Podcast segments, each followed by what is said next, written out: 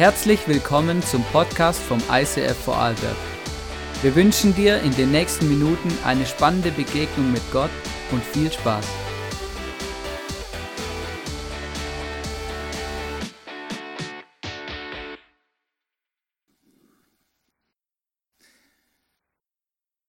Da kam dem Jakob auch schon Esau mit seinen 400 Mann entgegen. Als Jakob ihn sah, stellte er die Kinder zu ihren Müttern er ließ die Nebenfrauen mit ihren Kindern vorangehen. Dahinter kam Lea mit ihren Kindern und zum Schluss Rahel mit Josef. Er selbst ging an der Spitze des Zuges und warf sich siebenmal zu Boden, bis er zu seinem Bruder kam. Großes Kino. Jakob bittet seinen Bruder vor all seinen Frauen und Kindern um Vergebung. Alle sehen und hören, wie ihr Vater früher einen großen Fehler gemacht hat und sich jetzt dafür entschuldigt. Und Happy End sei Dank, sie erleben, wie, Esau seinem Bruder vergibt. Von den Kindern wird in diesem Vers nur eines namentlich erwähnt, Josef. Damit will uns der Schreiber sagen, dass dieser entscheidende Moment im Leben von Jakob Spuren bei Josef hinterlassen hinterlassen hat. Und Jahre später wird Josef von seinen Brüdern verraten und als Sklave nach Ägypten verkauft. Dank göttlichen Umständen steigt er vom Sklaven und Gefängnisinsassen zur rechten Hand des Pharao auf. Oben an der Spitze der Karriereleiter angekommen, bitten ihn seine Brüder um Nahrung, da eine Hungersnot ihr Land überrascht hat. Jetzt wäre doch der Moment der Rache gekommen. Aber statt sich dieses Recht herauszunehmen, vergibt Josef seinen Brüdern. Was wäre wohl passiert, wenn Josef nicht als kleiner Junge miterlebt hätte, wie sein Vater öffentlich seinen Fehler bekannte und wie ihm sein Bruder vergeben hat? Dieses Ereignis hinterließ eine Saat, die im Leben von Josef aufging und Frucht brachte. Er wurde befähigt, seinen Brüdern zu vergeben. Dein und mein Leben zieht Kreise, oftmals viel weiter und größer, als wir uns das im Moment vorstellen können. Darum ermutige ich dich, in wichtigen Momenten und Entscheidungen deines Lebens nicht nur an dich und an das Jetzt zu denken, sondern auch daran, dass deine Tat positive oder negative Spuren für deine Nachkommen hinterlassen wird.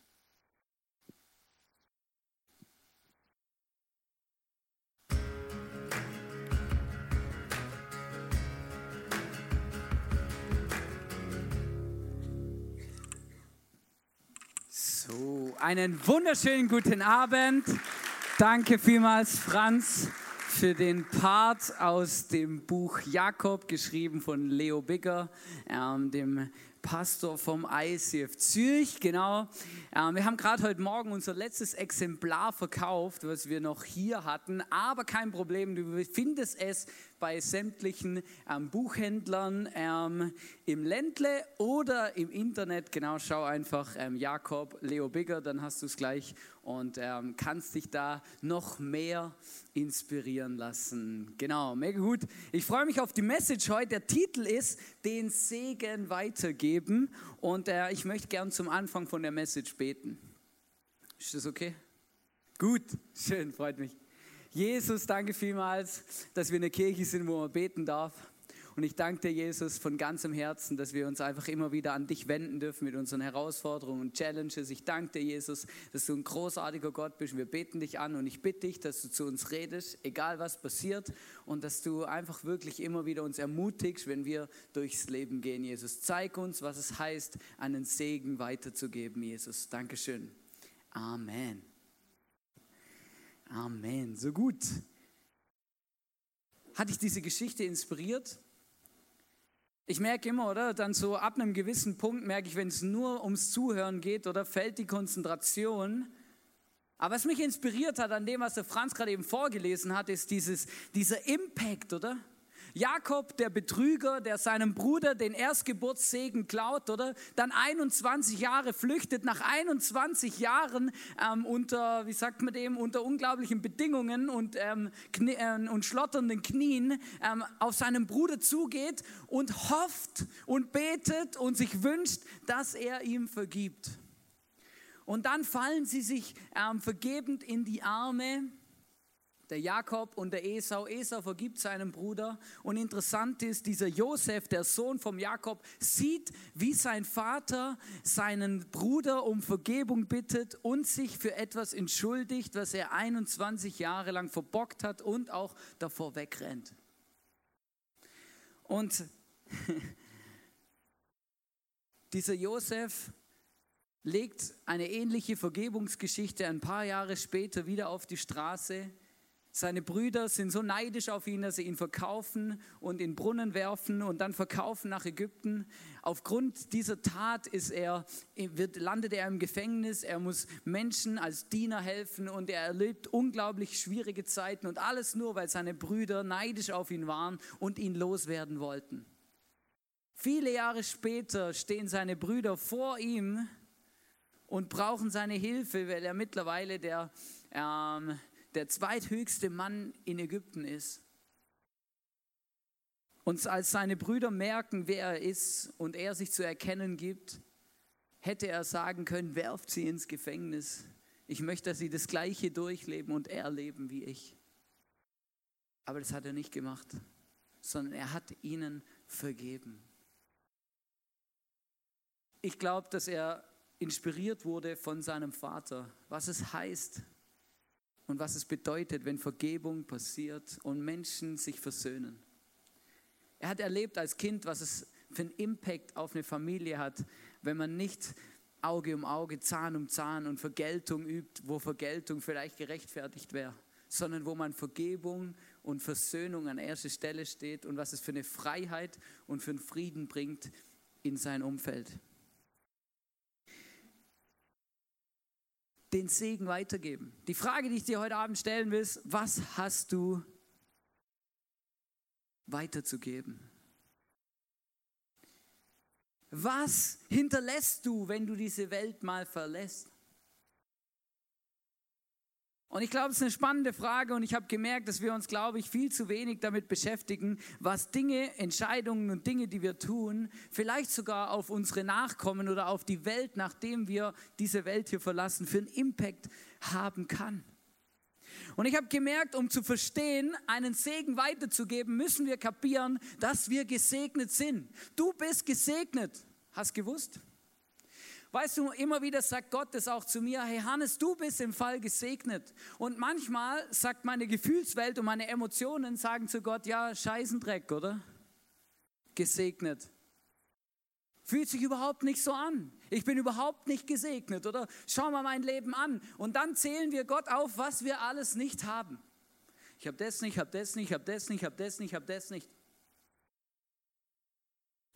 Und wenn du das Gefühl hast, oder, und dann merke ich, dass ganz vielen Menschen so geht, sagen, ja, Hannes, du hast gut reden, du bist gesegnet, oder? Du hast eine Familie, was ich mir wünsche, oder? Du hast das, was ich mir wünsche, oder?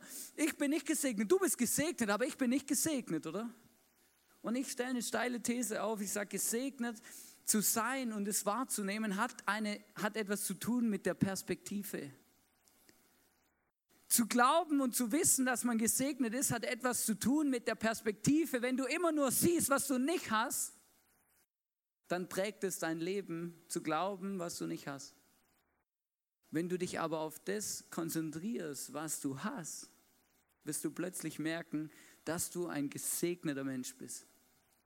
Hast du gewusst, dass eine, also dass einer von neun Menschen jeden Abend hungrig schlafen geht? Keiner von uns, der hier sitzt, geht hungrig schlafen. Keiner von uns. Einer von neun Menschen.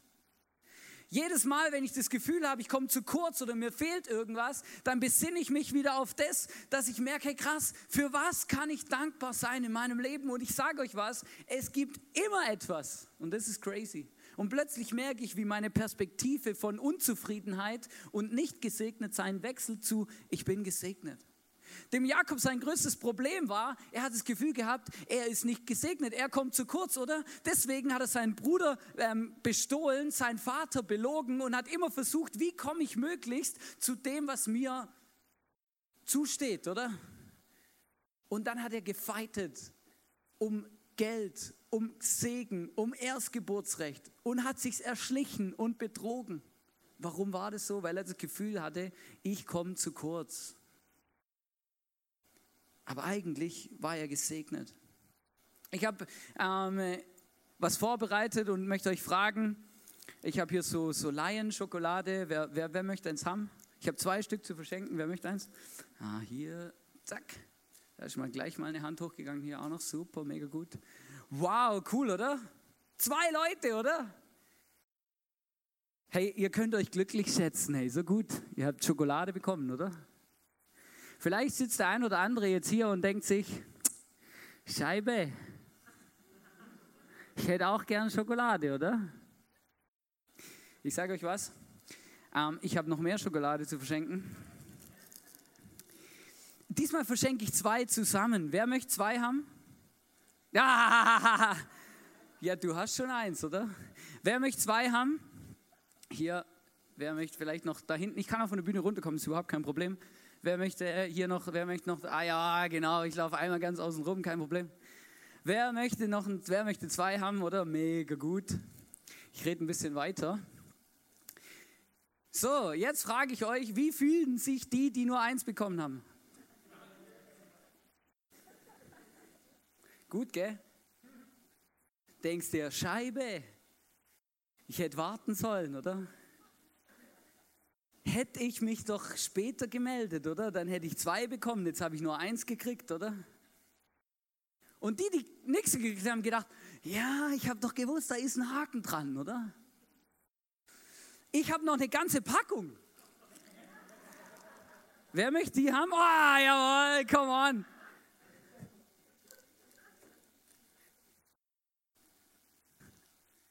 Bitteschön. So, was denken jetzt die, die zwei bekommen haben? Ma, Scheibe, hätte ich doch gewartet, hä? Dann hätte ich eine ganze Packung abstauben können, oder?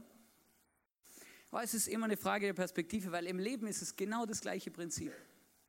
Wenn du auf das schaust, was du nicht hast oder was andere bekommen und dann das Gefühl hast, oh Gott, wieso habe ich so wenig bekommen, das ist eine Katastrophe.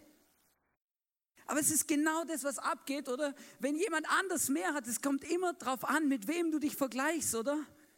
Und dann plötzlich hast du das Gefühl, du kommst zu kurz. Selbst wenn du einen Schokoladeriegel heute bekommen hast, oder dann hast du das Gefühl, ich bin zu kurz gekommen vielleicht, weil du denkst, ja, andere haben mehr gekriegt als ich, oder? Aber eigentlich bist du beschenkt worden mit einem Schokoriegel, oder? Weißt du, ich habe gemerkt, so krass, diesem Jakob ging es so, oder? Der hat einfach nicht kapiert, dass er eben eigentlich ein gesegneter Mensch ist und er hat immer das Gefühl gehabt, ich komme zu kurz, ich habe zu wenig und deswegen hat er immer versucht, irgendwie, wie kann ich mehr bekommen, wie kriege ich mehr, oder? Berthold Auerbach hat gesagt, wer nicht zufrieden ist mit dem, was er hat, der wäre auch nicht zufrieden mit dem, was er gern haben möchte. Es ist verrückt. Es ist eine Frage der Perspektive. Die ganze Marketingwirtschaft arbeitet genau damit, dass sie dir sagt, du hast, du brauchst es und wenn du das nicht hast, dann fehlt dir etwas Entscheidendes in deinem Leben. Muss mal, wenn ich jedes Mal mich mit meinem Opa oder mit meiner Oma rede, dann denke ich mir, hey, unglaublich, die hatten so viele Dinge nicht, die für mich heute so wichtig sind, dass ich das Gefühl habe, ich muss sterben, wenn sie nicht existieren, oder? Hast gewusst, dass ähm, wie, es gibt ja so verschiedene Dinge, die zu den, zu den Dingen gehören, die man unbedingt braucht. Essen, ähm, Zuneigung und verschiedene andere Sachen. Mittlerweile ist WLAN oder Netzanschluss ähm, dazugekommen. Ja? Wo Leute das Gefühl haben, oh Gott, hier hat man kein Netz. Was schon mal so richtig abseits irgendwo in den Bergen, oder? Und dann das Erste, oder ist, oh Gott, vielleicht ein anderes Netz suchen, vielleicht hier, oder? Vielleicht ans Fenster gehen, oder? Vielleicht am Fenster, oder?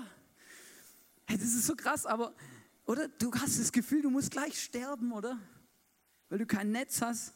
Das ist immer eine Frage der Perspektive. Was hast du? Was hättest du gern? Was brauchst du? Es gibt eine Geschichte in der Bibel, ein Gleichnis, das Jesus erzählt und es ist wahrscheinlich eins der Lieblingsstories, die Jesus erzählt. Und zwar geht es um einen, einen Gutsherr, der auf Reisen geht, der weggeht und der drei seinen Angestellten ähm, etwas anvertraut. Und zwar ähm, dem ersten gibt er fünf Talent und ein Talent sind 10.000 Silberstücke. Dem ersten gibt er fünf Talent und sagt, pass drauf auf und investiere es richtig, oder? Dem anderen gibt er zwei Talent, also 20.000 Silberstücke und sagt ihm das gleiche Gleiche, pass auf und investier es richtig. Und dem Letzten gibt er ein Talent und sagt, pass auf und investier es richtig.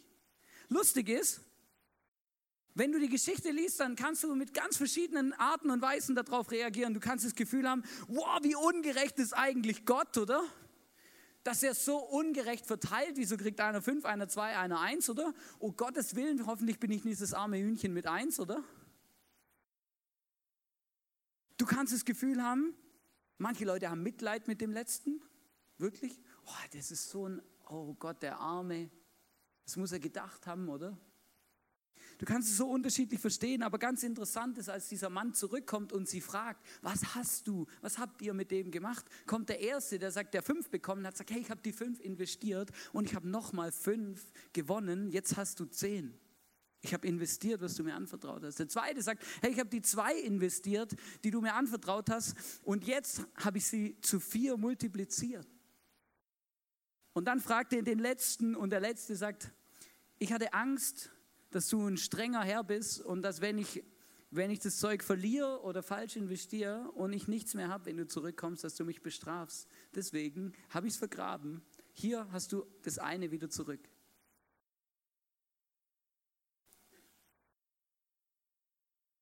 Und dieser, dieser Gutsherr ist nicht happy über die Entscheidung von dem Letzten. Weil was diese Story uns sagen will, ist, dass Jesus sagt, hey, ich habe dir etwas gegeben, damit du etwas daraus machst. Ich habe dir etwas gegeben, damit du etwas daraus machst. Und das ist mein letzter Punkt in dieser Message. Du bist gesegnet, um ein Segen zu sein.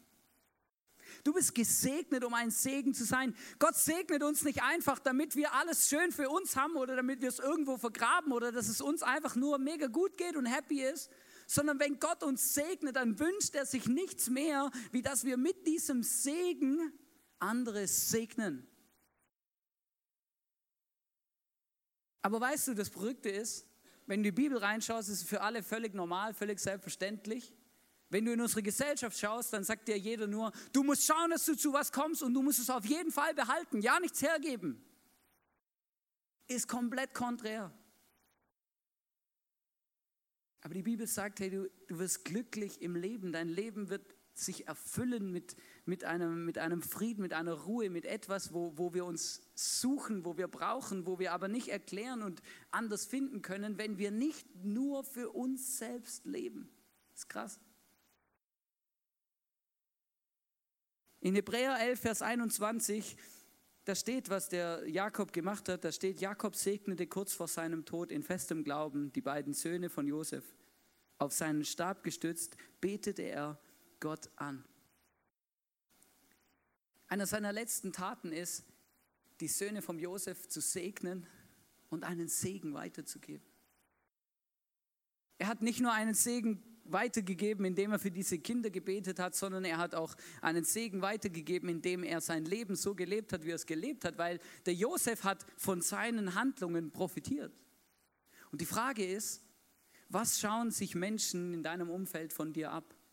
Sowohl positiv als auch negativ. Die Frage, wo ich ganz am Anfang gestellt habe, was hinterlässt du?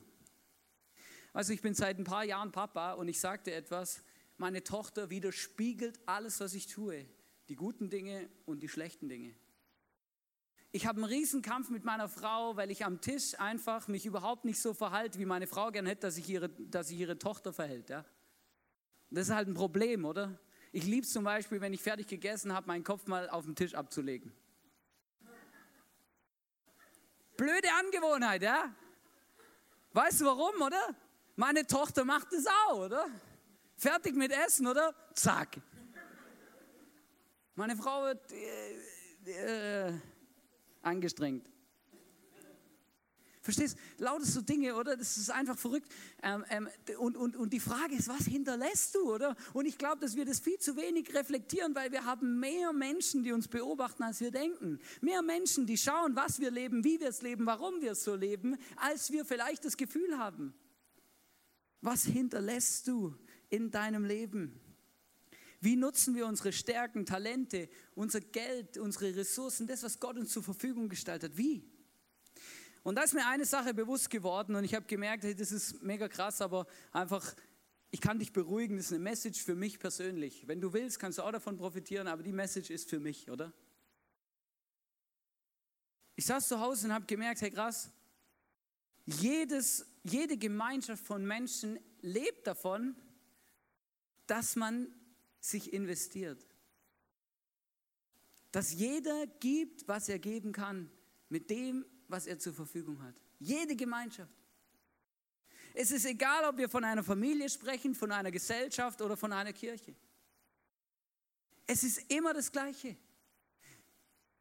Überall braucht es jeden Einzelnen mit dem, was er zu geben hat, damit das Ding komplett ist.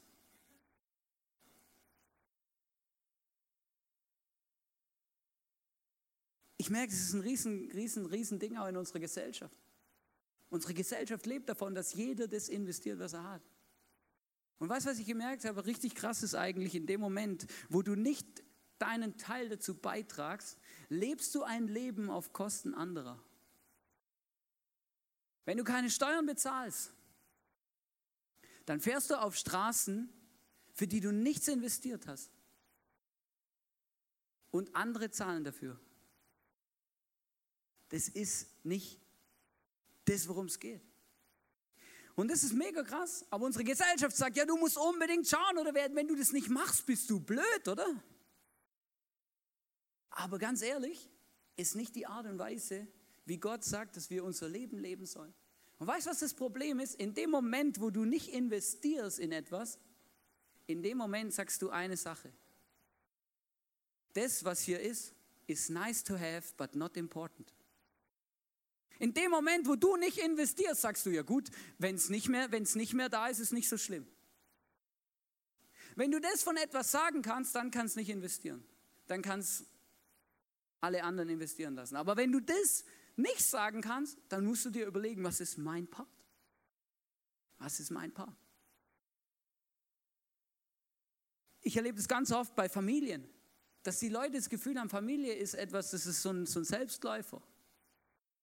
Wenn du in deine Familie nicht investierst, dann sagst du, nice to have.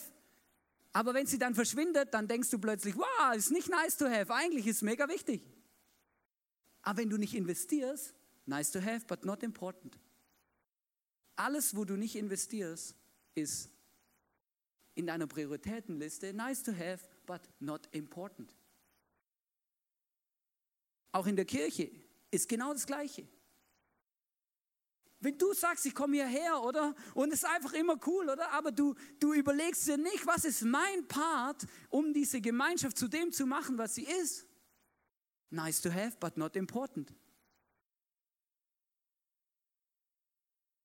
Wir sind dazu berufen, wir sind gesegnet, um ein Segen zu sein. Und das ist crazy und das ist verrückt. Und ich möchte euch was vorlesen. Und ich war, mir war selber nicht bewusst, bis ich diese Message vorbereitet habe, dass dieser Bibelvers, den ich euch jetzt vorlese, in diesem Kontext steht.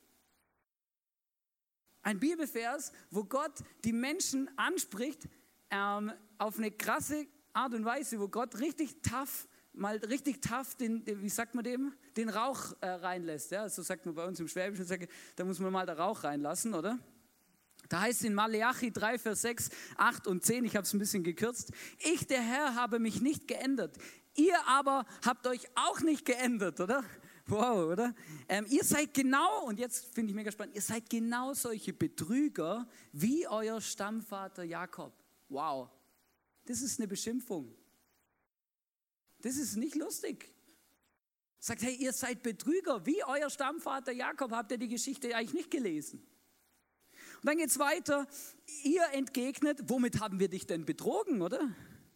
Nun, ihr habt mir nicht den zehnten Teil eurer Ernte gegeben und ihr habt den Priestern ihren Anteil an den Opfergaben verweigert. Ich, der Herr, der allmächtige Gott, fordere euch nun auf, bringt den zehnten Teil eurer Erträge in vollem Umfang zu meinem Tempel, damit in den Vorratsräumen kein Mangel herrscht. Stellt mich doch auf die Probe und seht, ob ich meine Zusage halte, denn ich verspreche euch, dass ich dann die Schleusen des Himmels wieder öffne und euch überreich mit meinem Segen beschenke. It's crazy. Mein Goldnugget, diesen Bibelvers habe ich schon oft gehört, ist eine Riesendiskussion ständig. Der Tempel damals, es war ganz normal, die haben damit, die haben so gelebt, dass man immer 10% von dem, was man eingenommen oder, oder, oder äh, geerntet oder verdient hat, wieder dem Tempel und auch diesen Leuten, die dort angestellt waren, wieder zurückgibt, damit dieser Glaube so gelebt werden konnte, wie er gelebt wurde. Und Gott sagt zu diesen Menschen, und das finde ich mega krass, zu diesen Menschen, die dieses Prinzip nicht gelebt haben, ihr seid Betrüger wie der Jakob. Ihr, ihr dreht euch nur um euch selbst.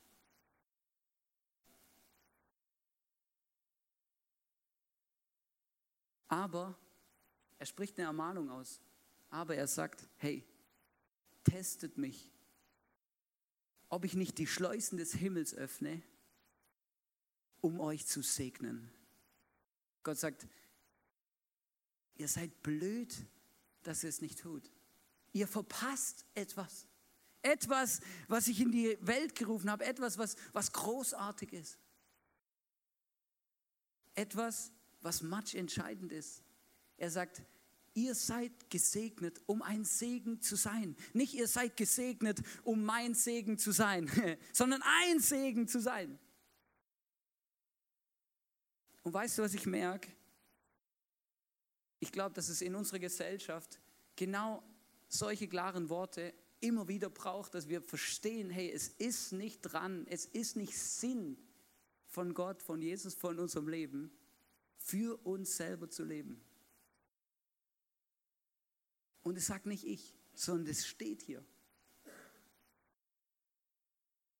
Und ich merke einfach, wenn ich das so lese, dann denke ich mir einfach, wow, möchte ich das sagen? Möchte ich, das, dass das gesagt wird über meinem Leben? Ich bin nicht besser wie der Stammvater Jakob, der Betrüger.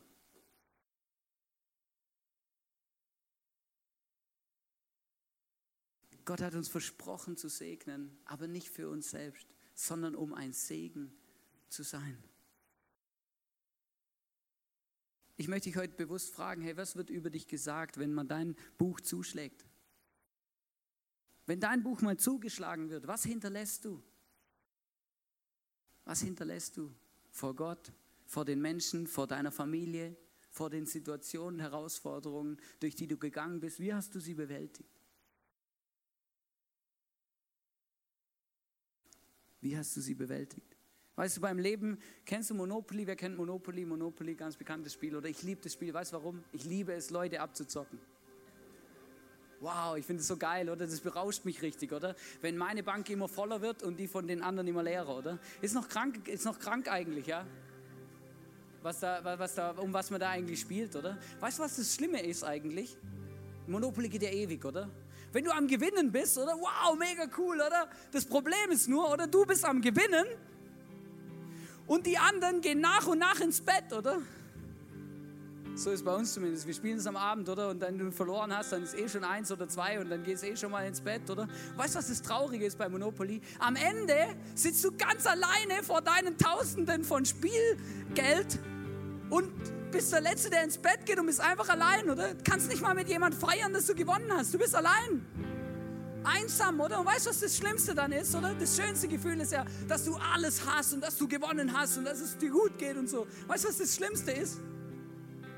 Dann musst du es wieder zurück in die Box räumen. Und wenn du am nächsten Tag aufwachst, bist du wieder der, der du bist.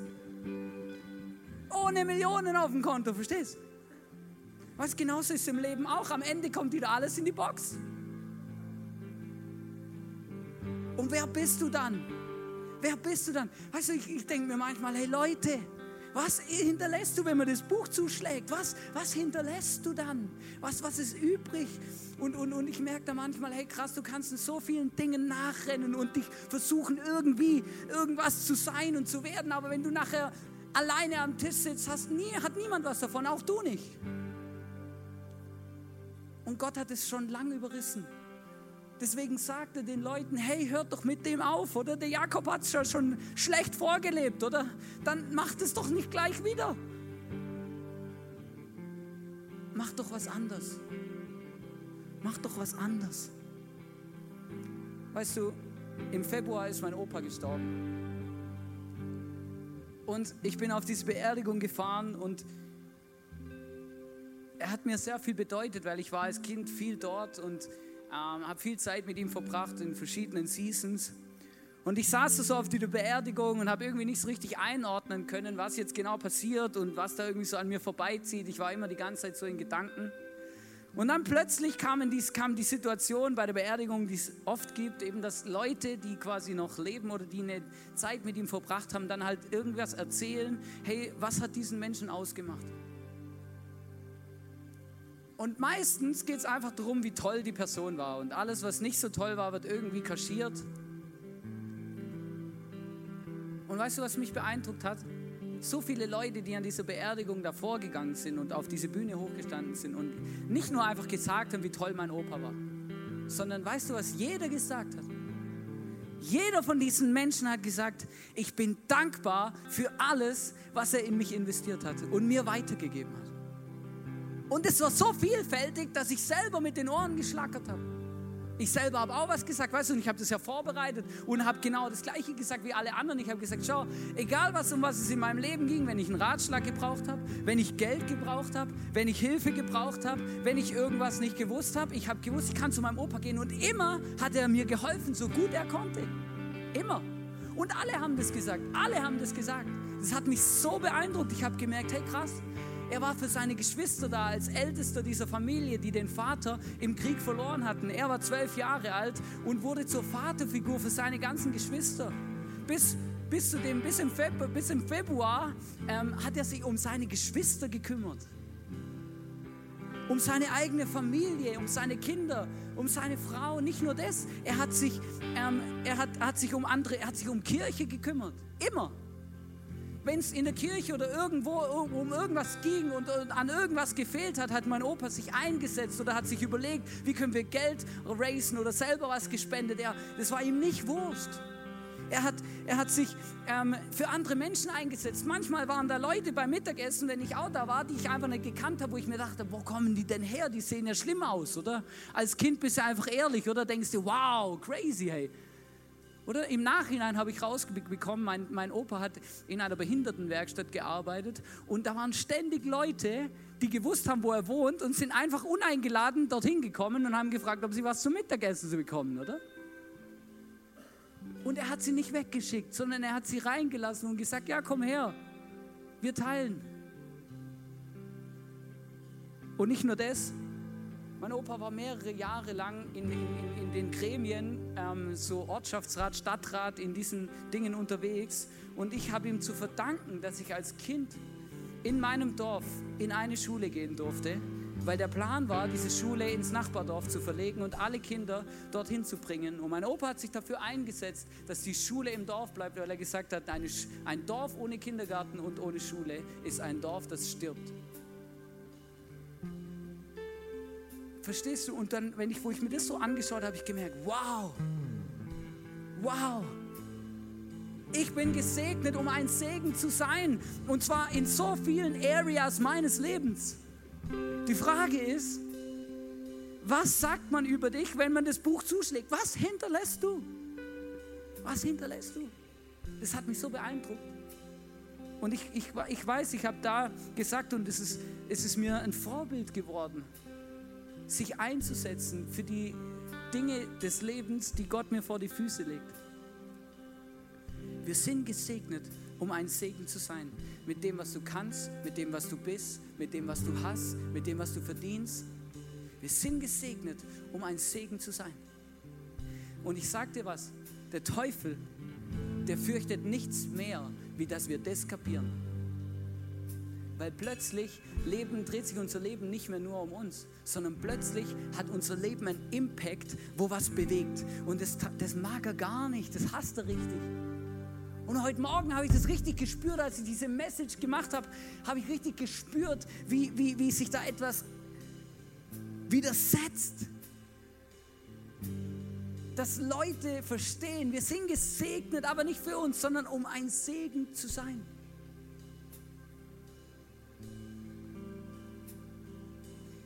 Was hinterlässt du?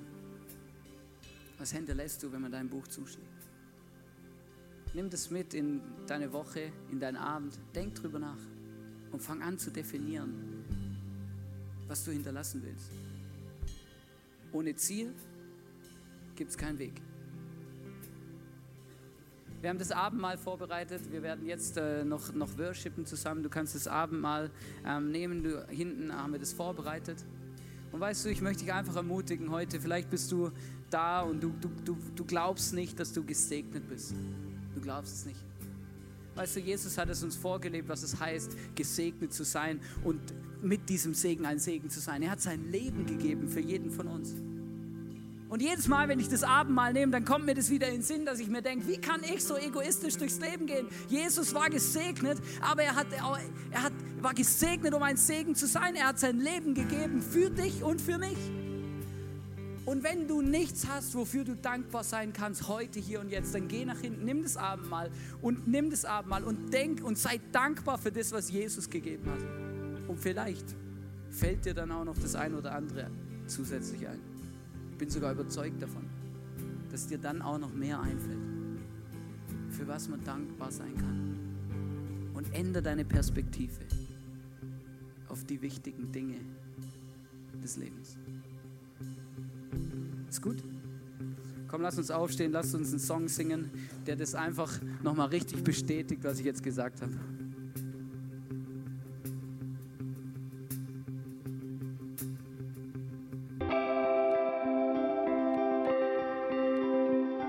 Wir hoffen, dass dir diese Predigt weitergeholfen hat. Wenn du Fragen hast, schreib uns eine Mail an info at icf-vlbg.at. Alle weiteren Informationen findest du auf unserer Homepage.